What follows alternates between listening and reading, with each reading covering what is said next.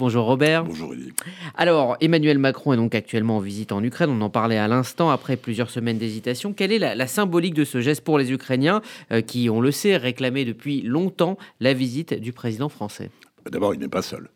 Il y est évidemment en tant que président jusqu'au 1er juillet ou 30 juin euh, de euh, l'Union européenne, mais il y est avec le chancelier allemand, le Premier ministre italien, et rejoint d'ailleurs par euh, le président euh, roumain qui euh, l'a visité il y a 48 heures. C'est important qu'il n'y soit pas seul parce que du coup, c'est l'Europe, et non seulement la France, mais l'Europe qui vient avec des images très fortes que l'on a pu voir ce matin à la télévision, notamment dans la ville d'Irpin, qui est une ville martyre, à quelques kilomètres de Kiev. il vient apporter le soutien de l'Europe. Et quand je dis le soutien de l'Europe, c'est vraiment cela, car euh, les quatre euh, chefs d'État ou de gouvernement représentent plus de la moitié de la population euh, de l'Union européenne. Quand on sait que par ailleurs les pays d'Europe de l'Est, la Pologne notamment, les pays baltes, soutiennent évidemment l'Ukraine très puissamment, ça veut dire que à nouveau l'Europe veut donner le signal d'un soutien quasi unanime, même si la Hongrie reste un peu en marge. C'est important parce que Derrière ces images extrêmement fortes, extrêmement puissantes, et on verra la suite de, la visite, euh, il y a une situation assez complexe quand même. Complexe d'abord parce que on a vu au fil des semaines euh, le président Zelensky changer de ton à l'égard euh, des Européens, qui eux-mêmes, apparemment très unis au début, sont apparus plus divisés au cours des semaines, notamment en ce qui concerne l'aide militaire, euh, le président Zelensky considère que l'aide militaire apportée par les Européens euh, n'est pas suffisante. certes, euh, de ce point de vue, il est naturel qu'il l'estime pas suffisante, mais effectivement, il s'agit de savoir ce que l'on appelle une aide puissante et suffisante. Il y a des problèmes même matériels et techniques au-delà du soutien politique via l'armement.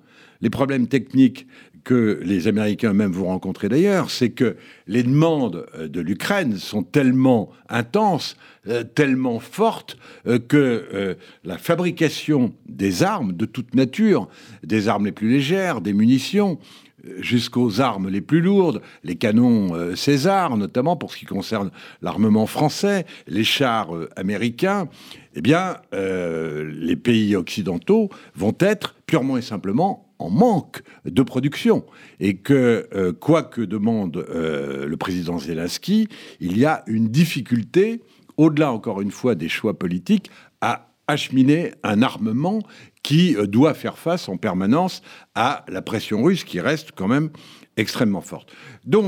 Euh, il y a, il va y avoir dans la rencontre entre le président Zelensky et les dirigeants européens conduits par Emmanuel Macron, il va y avoir des discussions très importantes sur la question de l'armement.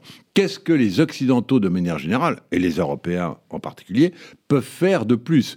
Euh, Ils disent aujourd'hui vouloir faire plus. Ce matin, le président Macron a réaffirmé qu'il apportait une aide militaire et qu'il entendait apporter une aide militaire puissante à l'Ukraine. Mais que peuvent-ils réellement faire de plus? Ça, c'est le premier point. Et puis le deuxième point, qui est évidemment fondamental, c'est la question politique. Euh, on sait que au fil euh, des semaines, après un certain nombre de euh, déclarations d'Emmanuel Macron, concernant notamment le fait qu'il faudrait négocier un jour et que dans les perspectives de ces négociations, il ne fallait pas humilier, c'est le terme qui avait été employé par le président Macron, la Russie, ni la mettre à terre, faisant en quelque sorte référence à l'humiliation qu'avaient subi les Allemands en 1919 et qui avait débouché sur l'hitlérisme, euh, eh bien, ça a été, on le sait, incompris, voire très mal pris, euh, par les Ukrainiens, par l'opinion ukrainienne et par le président Zelensky lui-même. Le président Macron euh, n'a jamais réemployé le terme, notamment dans ses déclarations les plus récentes, y compris en Roumanie, il y a 48 heures. Mais il reste persuadé, malgré tout, qu'à un moment donné, la guerre se terminera par une négociation. Simplement, euh, je pense qu'il euh, va dire aujourd'hui et confirmer euh, que non seulement il apporte une aide massive militairement, mais que c'est bien évidemment aux Ukrainiens de choisir le moment où ils penseront qu'ils peuvent négocier en fonction de ce que sera la situation militaire euh, sur le terrain. Et seuls les Ukrainiens le décideront. C'est, je pense, que diront les Européens aujourd'hui. Voilà. Alors, dernier point, je pense que euh, il y a eu aussi quelques malentendus, incompréhensions sur la multiplication euh, des échanges téléphoniques entre euh, le président Macron et Vladimir Poutine. Et de ce point de vue-là, on a, on a senti monter, là également, une opinion ukrainienne qui, de plus en plus, s'avérait sceptique à l'égard de ce type de coup de téléphone qui ne débouchait sur rien puisque la pression russe sur le plan militaire est de plus en plus puissante. Alors Emmanuel euh, Macron a dit assez clairement hein, ce matin qu'il voulait voir l'Ukraine l'emporter. Il a employé le terme de crime de guerre et pourtant vous le rappeliez, euh, euh, Robert Namias, il y a cette volonté d'Emmanuel Macron de ne pas humilier Vladimir Poutine. que dire justement de ce numéro d'équilibré? C'est ce qu'on est au cœur de ce que la France a toujours fait et toujours su faire sur la scène internationale, c'est-à-dire de ne couper les ponts avec personne et réussir à parler avec tout le monde.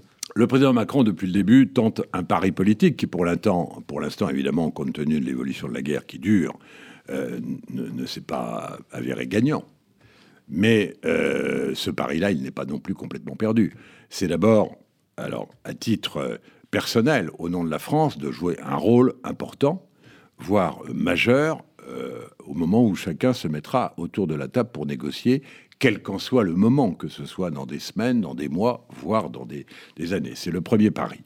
Le deuxième, c'est que il y a quand même une volonté.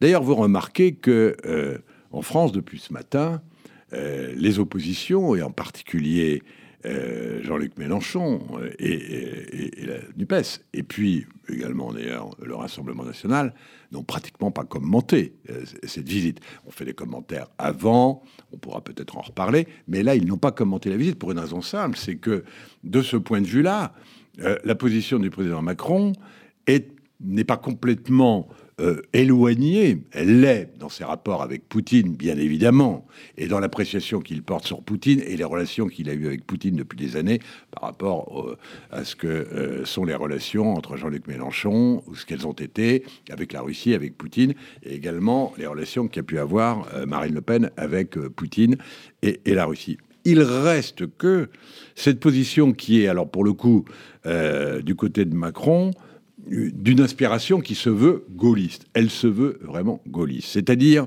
euh, non pas euh, Nini, mais euh, suffisamment proche des deux partis, ou en tous les cas reconnu, reconnu par les deux partis, reconnu. Et c'est ça le plus compliqué, évidemment, pour que la, la, France puisse jouer un rôle important lors des futures négociations. Et de ce point de vue-là également, euh, le président Macron l'a répété l'autre jour sur le tarmac de, euh, de la Roumanie.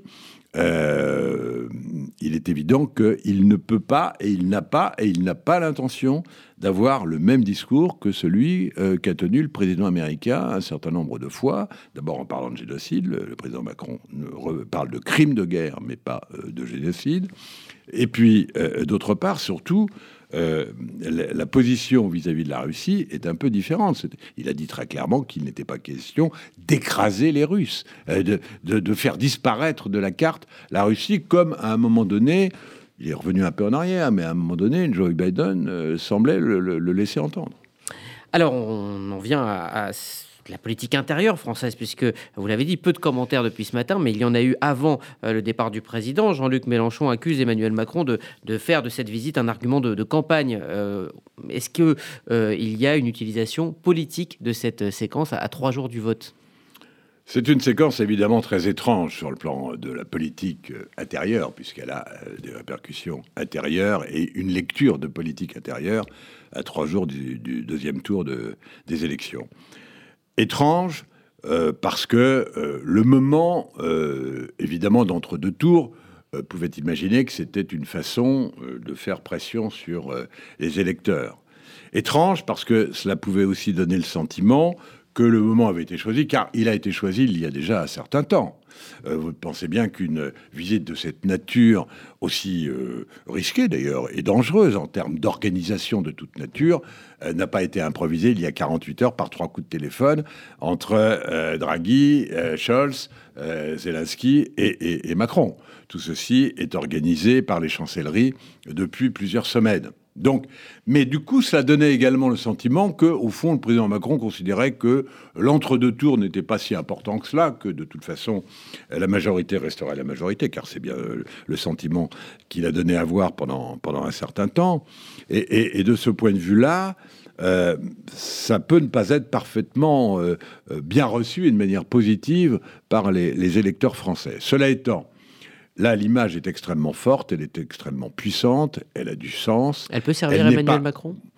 En tous les cas, elle ne peut pas le desservir. Je pense qu'elle ne jouera pas politiquement. Elle ne jouera pas politiquement en matière d'élection intérieure. Mais en matière de présidence, elle ne pourra pas le desservir, ça c'est incontestable.